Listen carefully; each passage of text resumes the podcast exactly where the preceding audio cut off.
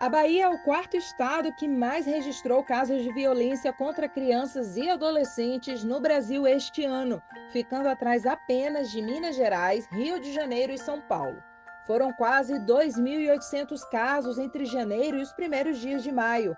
Os dados do Ministério da Mulher, da Família e dos Direitos Humanos levam em consideração as violências envolvendo direitos civis e políticos direitos sociais, integridade, liberdade, meio ambiente e vida.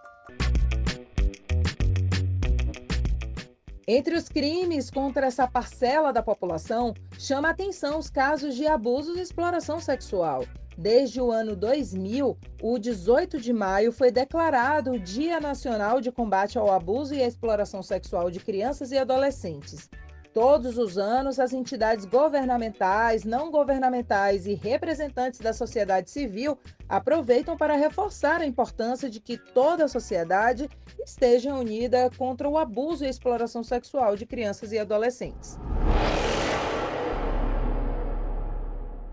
Para um pouquinho, presta bem atenção no que eu vou falar agora. Facas, espadas e outras armas apreendidas na operação de combate a exploração sexual infanto-juvenil aqui em Salvador. Pois é, uma ação que ainda está em andamento porque as duas pessoas foram detidas e estão sendo ouvidas, dois homens, e eles foram localizados numa casa no bairro de Santa Mônica, entre a Santa Mônica e o Curuzu, e na casa estavam duas menores, uma de 14 e outra de 16 anos. A delegada titular aqui da DERCA, Simone Moitinho, há quanto tempo que essas jovens estavam nesse local? Segundo as jovens informaram, elas estão na casa desde meados do ano passado e são levadas à prostituição, além de ser corrompidas. Na verdade, elas mantêm relações sexuais com o dono da casa, autuado em flagrante delito, em troca da hospedagem, e também há um outro autuado que agenciava os programas,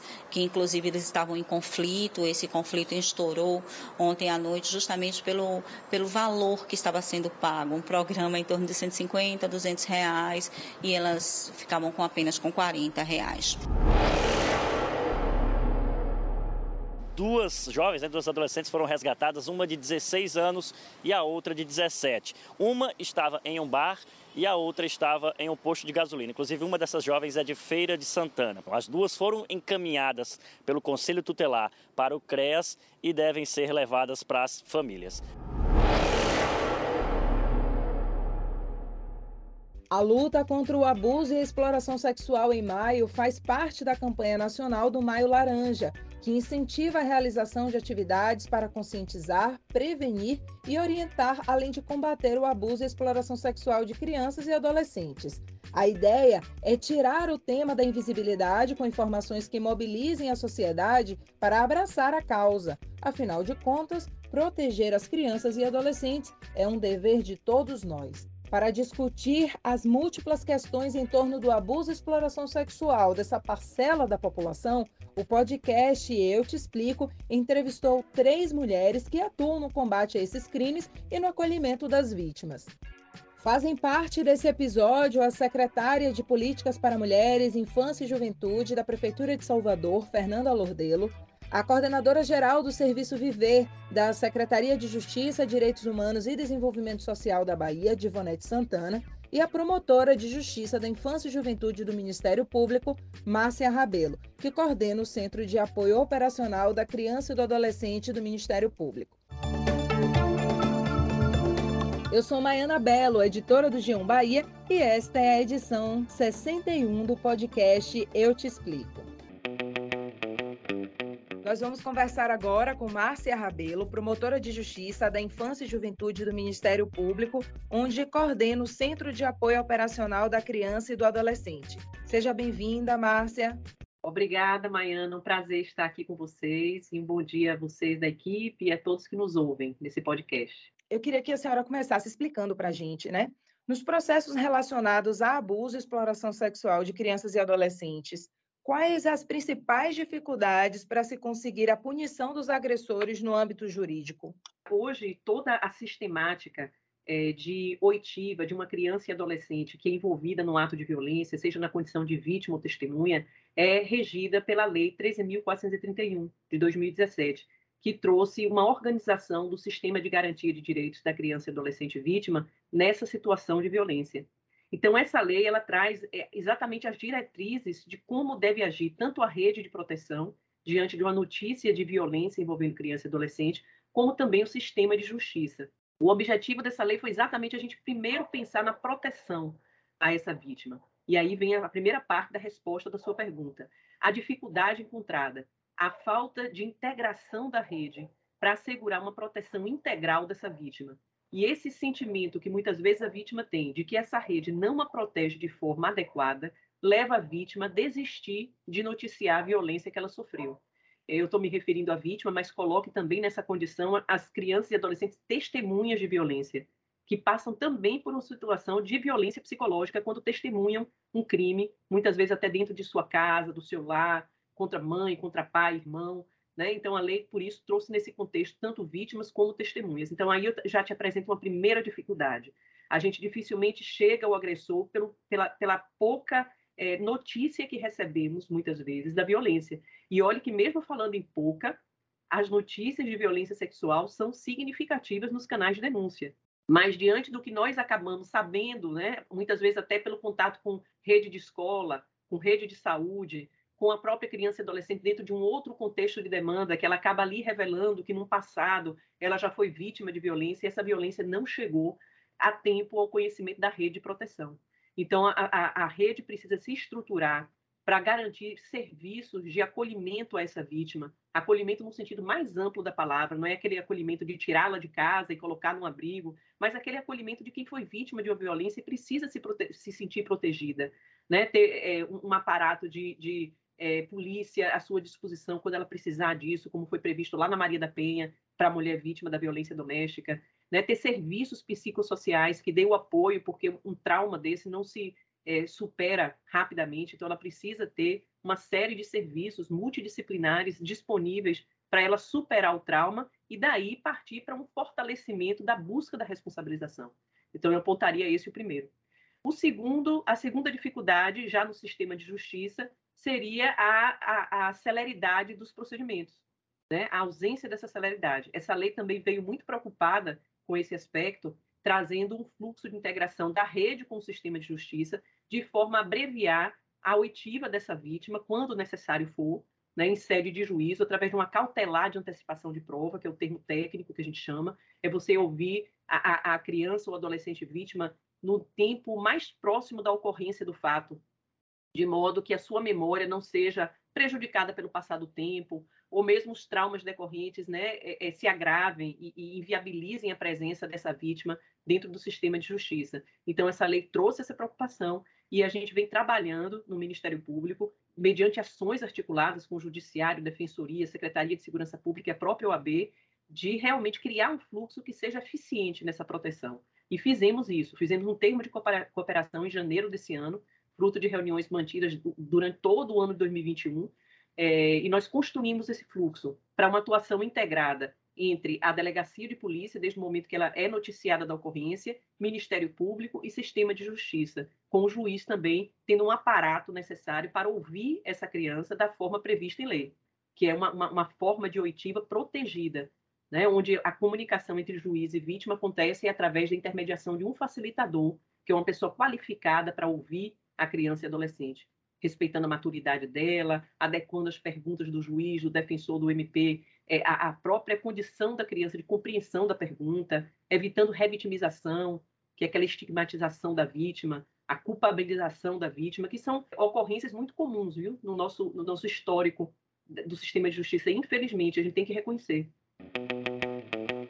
Essa lei é de que ano? É uma lei de 2017, que passou a ter vigência um ano após, em 2018, e em 2018, final de 2018, dezembro, ela foi regulamentada pelo decreto 9.603. Então, é a lei 13.431, de 2017, regulamentada pelo decreto 9.603, de 2018. Aqui na Bahia, a gente é, construiu esse termo de cooperação exatamente para criar o fluxo a que a lei se refere.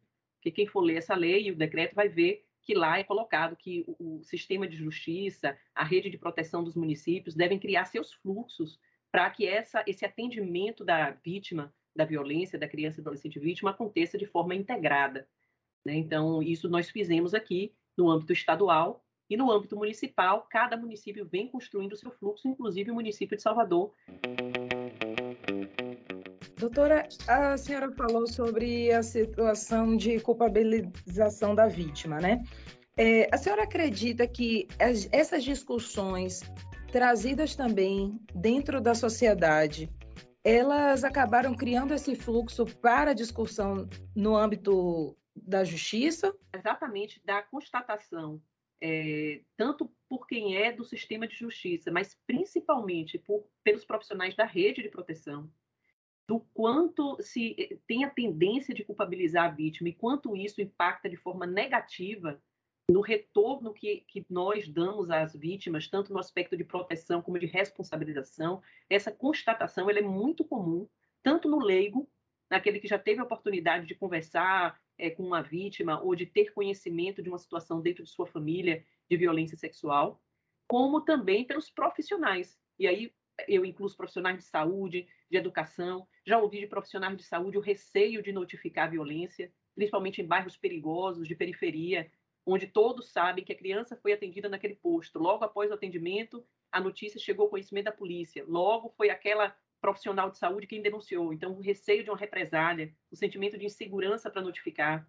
Professores também de escolas é, em áreas de risco relatam o mesmo receio. E, no entanto, o Estatuto trouxe a responsabilidade direta desses profissionais, exatamente porque eles têm um contato direto e, e, e é, comum, muito comum, né, com criança e adolescente, de comunicar de noticiar oficialmente a ocorrência de violência contra criança e adolescente. Como a classe social interfere na condução de casos de abusos e exploração sexual? Vítimas que são de famílias de baixa renda conseguem ter acesso ao mesmo sistema de proteção daquelas que vêm de famílias de classe média e alta? A maior parte das denúncias vem de famílias de baixa renda. Essas famílias, elas ainda procuram mais o sistema de proteção para denunciar do que as famílias de classe social mais elevadas. E aí a gente imagina que diversas questões envolvem isso, né? É, as classes é, sociais mais abastadas, no sentido de preservar os agressores, geralmente pessoas influentes, né? pessoas que ocupam posição de destaque na sociedade, a exposição da imagem da, da família, da própria vítima, é, acaba intimidando mais nessa classe social, que procura, de uma certa forma, esconder a maior parte das violações de direitos, não só sexual. Né? A gente vê a mesma coisa também na violência contra a mulher. De um tempo para cá, depois que a proteção à mulher se efetivou, é que a gente começou a ver vítimas de classes sociais mais elevadas se apresentando, né? se mostrando e, e revelando que é vítima de violência.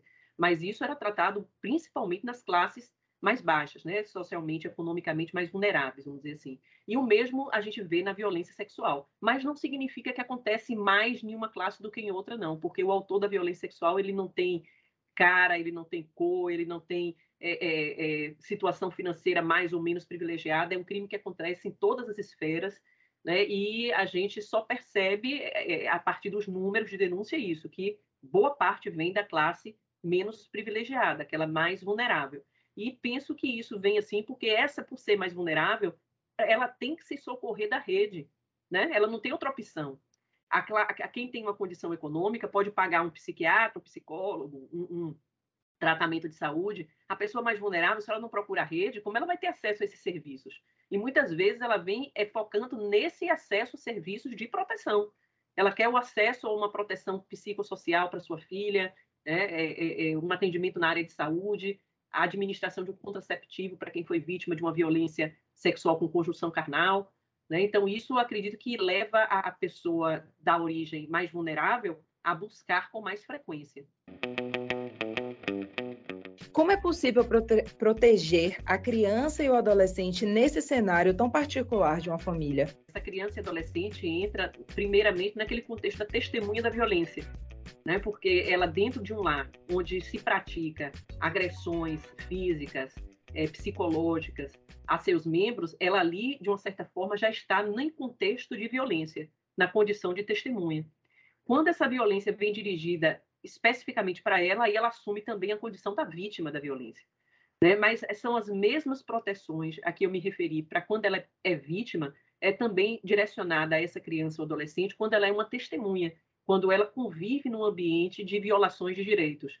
Né? Então, desde a proteção com afastamento, por exemplo, do agressor do lar, é uma medida que o Estatuto já tinha previsto, né, é, como uma medida protetiva possível, é, e que, infelizmente, infelizmente, Maiana, ainda é pouco utilizada, porque o que a gente mais vê é a criança vítima ser retirada do seu lar, retirada da convivência familiar, para ser colocada num abrigo, né, que é, é uma unidade de acolhimento institucional, como a gente chama. Enquanto a primeira medida a ser adotada deveria ser a retirada do agressor do lar. E não a gente punir uma criança que já é vítima de uma violência, é, frustrando ela do convívio familiar e comunitário, colocando ela dentro de uma unidade de acolhimento. Claro que a existência da unidade de acolhimento é importante, porque tem casos que vai ser realmente necessário retirá-la daquele, daquele lar. Né? Então, essa, esse serviço de proteção tem que existir, sim, à disposição. Está em andamento um projeto de lei, que é uma, uma referência à criança Henri Borel, vocês devem lembrar, né? a, a criança de quatro anos que foi vítima de violência dentro de casa pelo padrasto e pela mãe e acabou morrendo no Rio de Janeiro. É, o padrasto vereador, uma pessoa né, de, com, com, uma projeção social, então esse caso teve grande repercussão, mas são vários Henriques Borés aí pelo Brasil afora, né, que não chega à projeção que esse caso teve, mas a lei faz uma referência a essa triste situação dele, e esse projeto de lei já aprovado é, no Congresso Nacional aguarda a sanção do presidente, nós ouvimos falar que vai acontecer ainda esse mês, é, vai trazer exatamente as mesmas medidas protetivas da Lei Maria da Penha para criança e adolescente. Então, é uma, vamos dizer assim, é aquele mesmo contexto da Lei Maria da Penha voltado para a violência doméstica de criança e adolescente.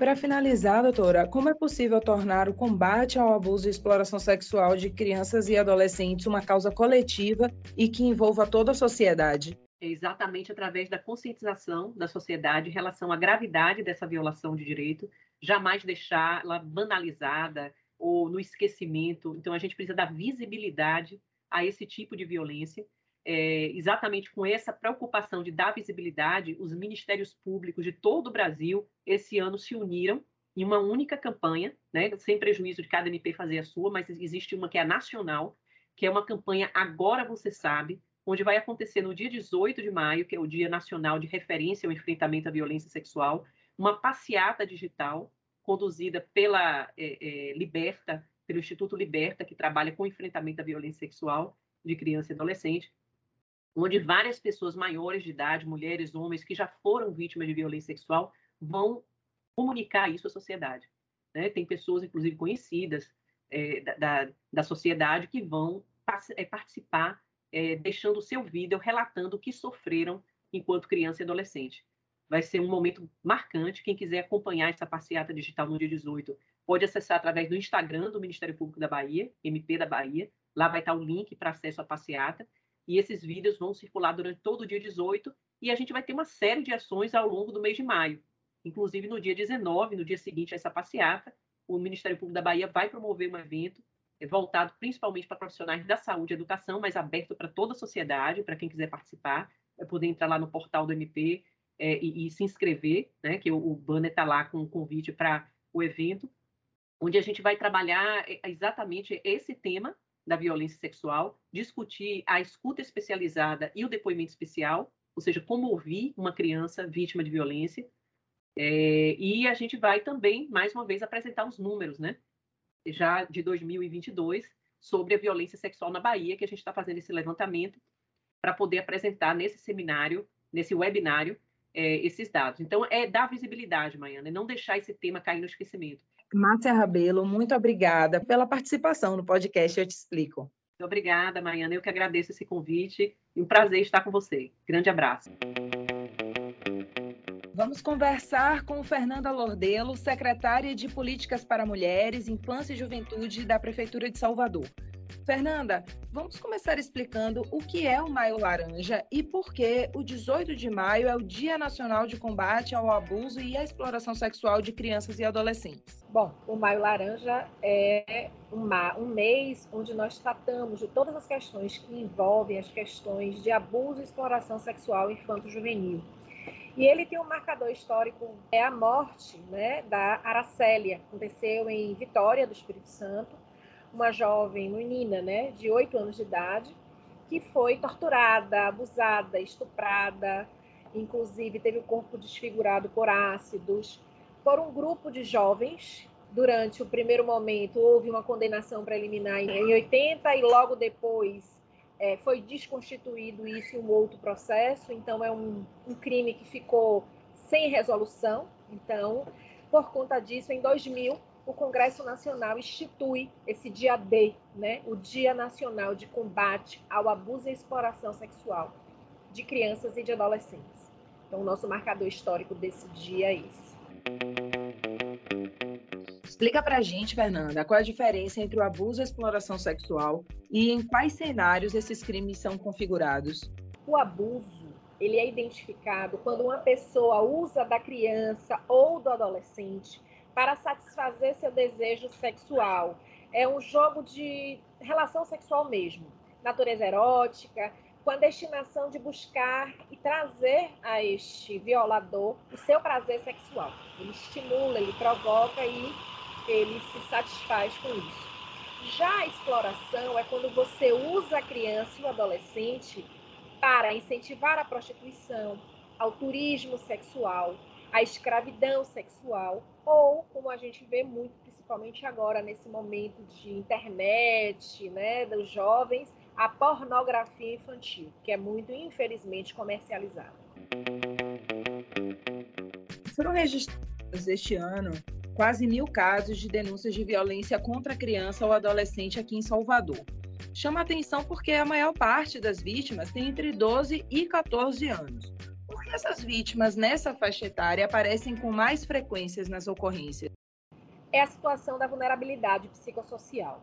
O agressor, ele geralmente utiliza do mecanismo da ameaça, fazendo com que a criança ela se sinta amedrontada, desprotegida e sem ter a quem recorrer a ameaça sobre a vida da sua mãe, da sua família ou dos entes que essa criança possui vínculos afetivos. Diante disso, sem saber a quem buscar ajuda, essa criança se silencia. E, portanto, nessa faixa etária é o maior, maior número de agressão. Para você ter ideia dos dados que você mesmo trouxe, na idade de 1 a 4 anos, em 2021, nós tivemos 314 violações sexuais. De 1 a 4 anos. E a gente sabe, e há uma pesquisa nacional sobre isso, que ainda há uma subnotificação muito grande. Chega a se dizer que a gente não alcança em denúncia nem 10% do fato real. Então você imagine aí 314 sendo apenas 10% de uma margem visual maior deste problema. Então temos aí um, um processo de, de, de construção muito grande. Infelizmente existe uma cultura neste sentido, tá? É, as pessoas acham que a criança é um objeto, então a objetificação ele me pertence, eu faço com ele o que eu quero. E muitas pessoas não acreditam, Mike, que o maior desafio está dentro das próprias casas, porque os números também trazem que o maior violador dessas crianças não são desconhecidos, são pais e mães em primeiro lugar. Segundo lugar, são os parentes próximos e, em terceiro lugar, apenas vizinhos e desconhecidos. A gente pode falar, é possível falar em prevenção? Veja bem, a gente ainda avança. Nós temos uma legislação muito positiva, que é o Estatuto da Criança e Adolescente. Então, a legislação existe. Nós temos um sistema de garantia de direitos da criança e do adolescente, com o Ministério Público, Defensoria, órgãos integrados do Estado e do município. Essa rede ela precisa apenas se aproximar mais, conselhos tutelares, para que a gente não deixe furos e consiga acolher melhor essas crianças. Mas, inclusive, dialogando com pessoas da Unicef e da Plan, qual foi o grande ponto que a gente precisa melhorar? A mobilização social. Porque as pessoas precisam entender que o problema do abuso e exploração sexual infanto-juvenil não é um problema do Estado, é um problema da sociedade. Nós precisamos compreender que as pessoas precisam ser envolvidas nessa causa. Então, a partir do momento em que a gente mobiliza as pessoas, a gente consegue efetivamente diminuir os números.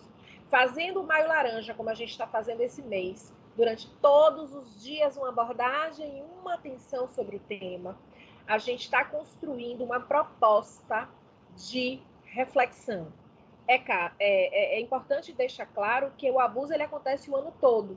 O que a gente está provocando é apenas esse mês, mas é uma discussão de um ano inteiro, de uma vida toda.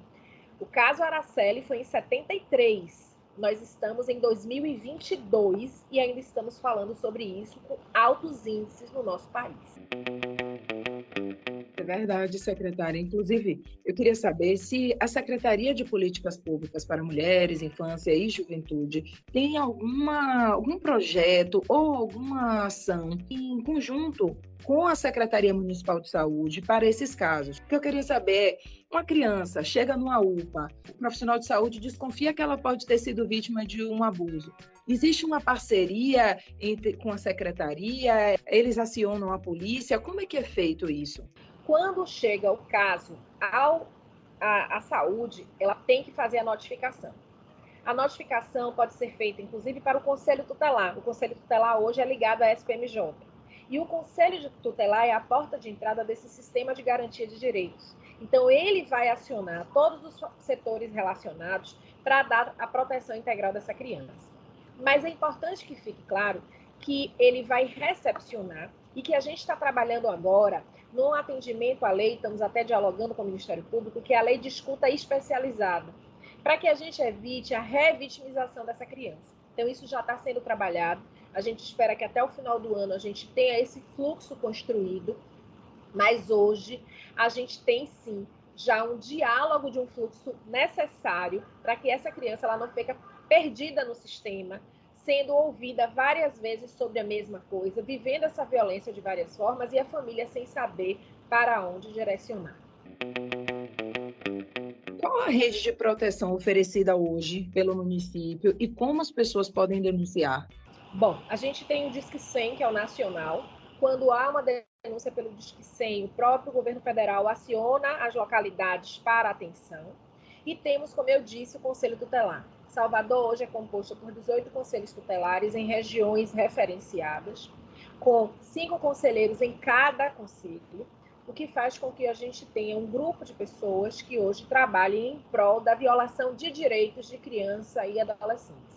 Além da violação sexual, eles trabalham com todos os tipos de violação.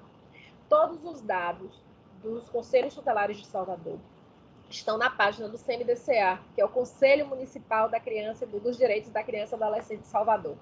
E lá tem telefone, quem é o coordenador, o endereço desse local, o e-mail de referência, ou seja, onde se buscar apoio. Temos também a Defensoria Pública, que é demandante e que está conosco nessa parceria, o Ministério Público, que é demandante e que está conosco nessa parceria. Então, de uma certa forma, a gente consegue a DERCA, através da delegada Simone Moitinho, então, a gente tem feito, sim, vários encontros, até para, como eu falei lá no início, a gente tem a legislação, tem a rede que precisa ser fortalecida e agora a gente precisa fazer a mobilização e a conscientização das pessoas do caminho a percorrer. Muito obrigada, secretária, pela sua participação e por dividir um pouco desse, muito desse conhecimento aí com a gente. Muito obrigada. Eu que agradeço, Mai. Fica para sempre que precisar, estamos aqui. O bate-papo agora é com Divonete Santana, coordenadora geral do Serviço Viver da Secretaria de Justiça, Direitos Humanos e Desenvolvimento Social da Bahia. Divonete, é, quais sinais que as crianças e adolescentes começam a demonstrar questões de abuso sexual? Bom, Maiana, é, eu sempre falo que se faz necessário um olhar sensível, principalmente na percepção dos sinais da violência sexual em crianças e adolescentes. Esses sinais eles podem ser observados de diversas formas e também em diversos ambientes. Então, por exemplo, dentro da residência é, dessa criança, às vezes os sinais comportamentais eles se revelam na hora do banho. A criança pode recusar o toque dos seus próprios responsáveis em algumas partes do corpo, demonstrar também vergonha excessiva, masturbação excessiva, desenhar órgãos genitais além da sua capacidade etária também é um dos sinais. Expressar palavras e frases diferenciadas, desenvolver brincadeiras de cunho sexual, demonstrar comportamentos agressivos, inquietude, tristeza e outros sinais também. Então, esses sinais eles são percebidos, em especial em crianças menores, abaixo de 6 anos e 5 anos de idade, Porque essas vítimas, é, Maiana, nem sempre elas conseguem demonstrar para os seus responsáveis com clareza que há algo assim errado acontecendo com ela, que essas denúncias, principalmente envolvendo crianças, elas chegam tardia. Então, é, Maiana, o agressor ele se aproveita de crianças menores porque é mais fácil ela, ele se esconder atrás da confiança de alguém que também é próximo dessa vítima e que, que geralmente se apresenta como alguém acima de qualquer suspeita. Não é aquela pessoa que, ah, é o, o lobo mau, enfim, não. É alguém que se apresenta acima de qualquer suspeita, alguém que ganhou a confiança da família ou que tem a confiança da família. A exemplo do próprio pai, padrasto e etc. Esse agressor, ele parte também do pressuposto que, por ser alguém próximo da família, os seus responsáveis também não acreditarão na vítima, na criança.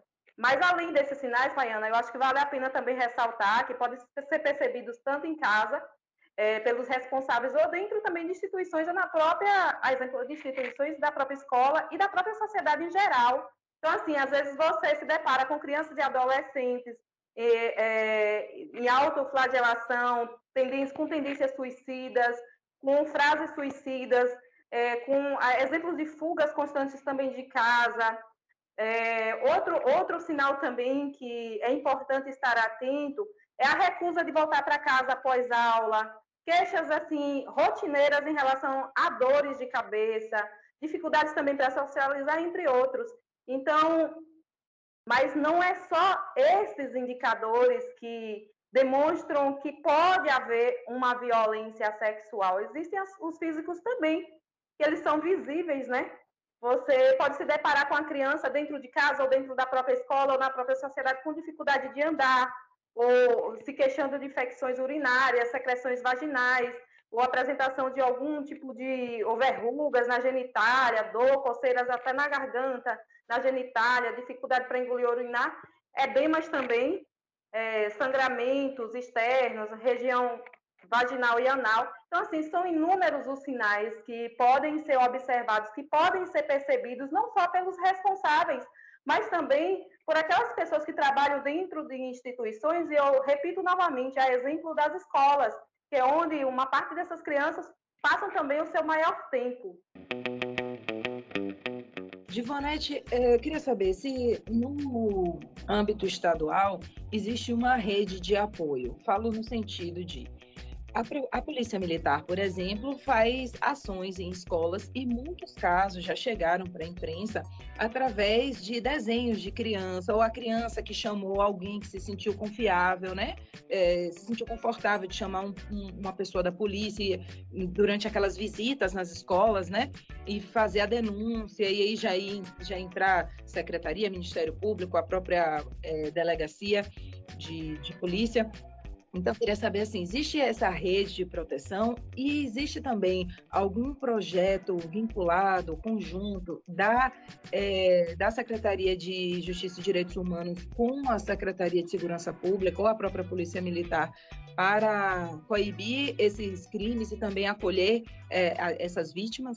Sim, Maiana, sim. É, a exemplo disso que você explana agora, nós temos o nosso serviço, que é o Serviço Viver, que é um serviço que se caracteriza, é, na verdade, ele até 2020 ele ainda se apresentava como um projeto, né, criado em 2001 na época como projeto, até 2020 se apresentava como projeto. Hoje nós é, identificamos como serviço que atende e acompanha pessoas em situação de violência sexual, independente da idade e do gênero.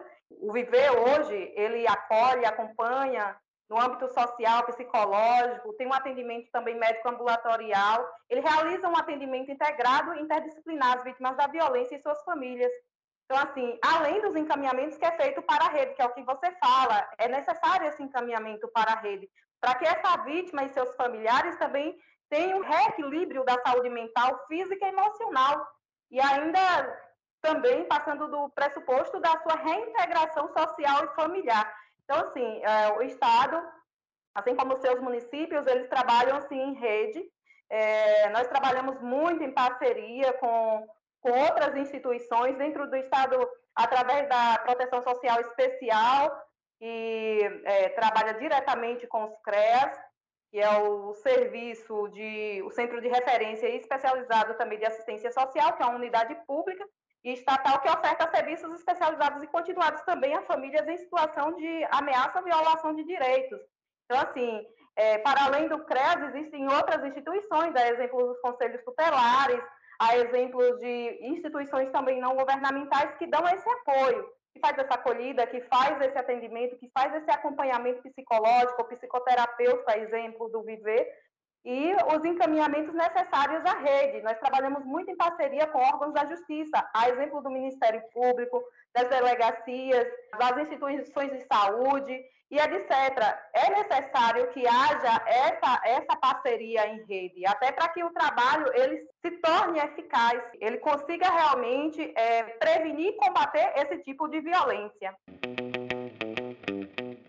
Tivanete, de acordo com os dados do Viver, né, do cenário que chega até vocês, qual a proximidade dos agressores com as vítimas, né, na maior parte dos casos? Bom, Maiana, eu vou fazer é, um relato sucinto sobre os acolhimentos que nós fazemos aqui no Viver. Um ano pandêmico, nós, recebe, nós acolhemos em torno de 215 vítimas, para além das suas famílias, que o Viver não só atende a vítima, mas também as suas famílias. Já em 2021, nós atendemos 261, houve um aumento, só que isso não significa que esses dados eles estejam, sejam, estejam dentro da realidade. Infelizmente, existem as subnotificações e nós sabemos isso. Dentro desse universo de dados, nós atendemos em 2023 pessoas em situação na verdade, com deficiência, situação de violência sexual com deficiência, 2021, 22 pessoas, né, com deficiência. Eu acho que é importante a gente também fazer com que esses dados apareçam, certo? Mais de 80% dessas vítimas, elas são do gênero feminino, Maiana.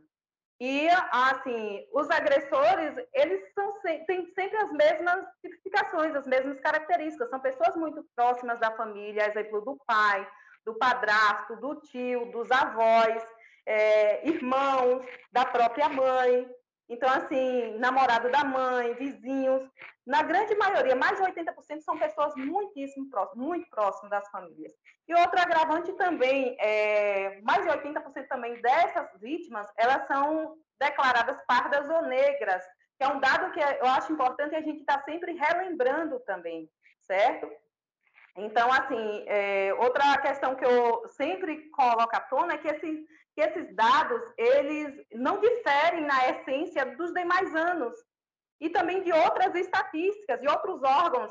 Então, é, é possível traçar um perfil do usuário dos nossos serviços e as características que o circundam.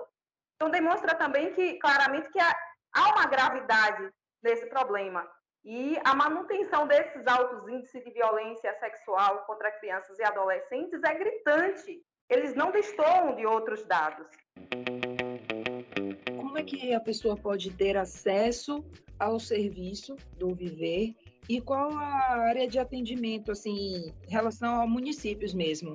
De vocês é mais Salvador, região metropolitana, ou vocês acabam conseguindo englobar aí? Porque nós temos 417 municípios, né? São, são muitas cidades. Como é que vocês acabam fazendo esse atendimento, principalmente para alguém que é do interior? Existe alguma ponte? Como é que ocorre?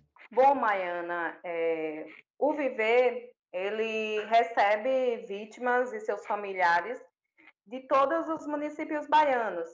Agora, mais de 80% dessas vítimas que são acolhidas aqui no Viver, elas chegam de, da região metropolitana. Então, elas vêm ou através de demanda espontânea ou, atra, ou através de encaminhamentos de instituições, a exemplo das delegacias e os conselhos tutelares.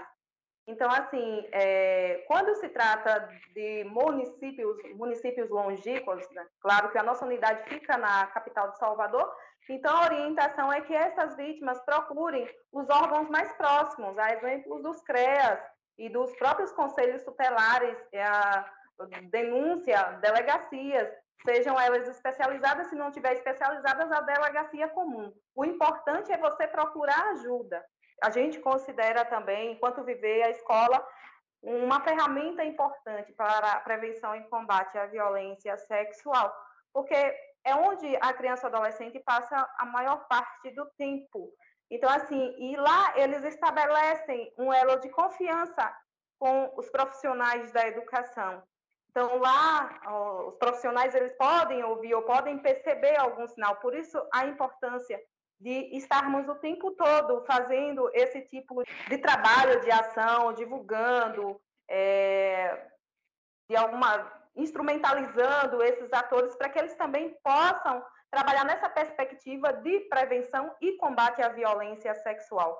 O Viver esse ano, ele está focado justamente em formalizar essa parceria com a educação. A gente já trabalha com palestras dentro das escolas de uma forma mais tímida, mas é, o nosso projeto agora é capacitar os profissionais de educação, dentro do limite de capacidade da nossa equipe, a se, se tornarem agentes multiplicadores na prevenção e no combate da violência infanto-juvenil.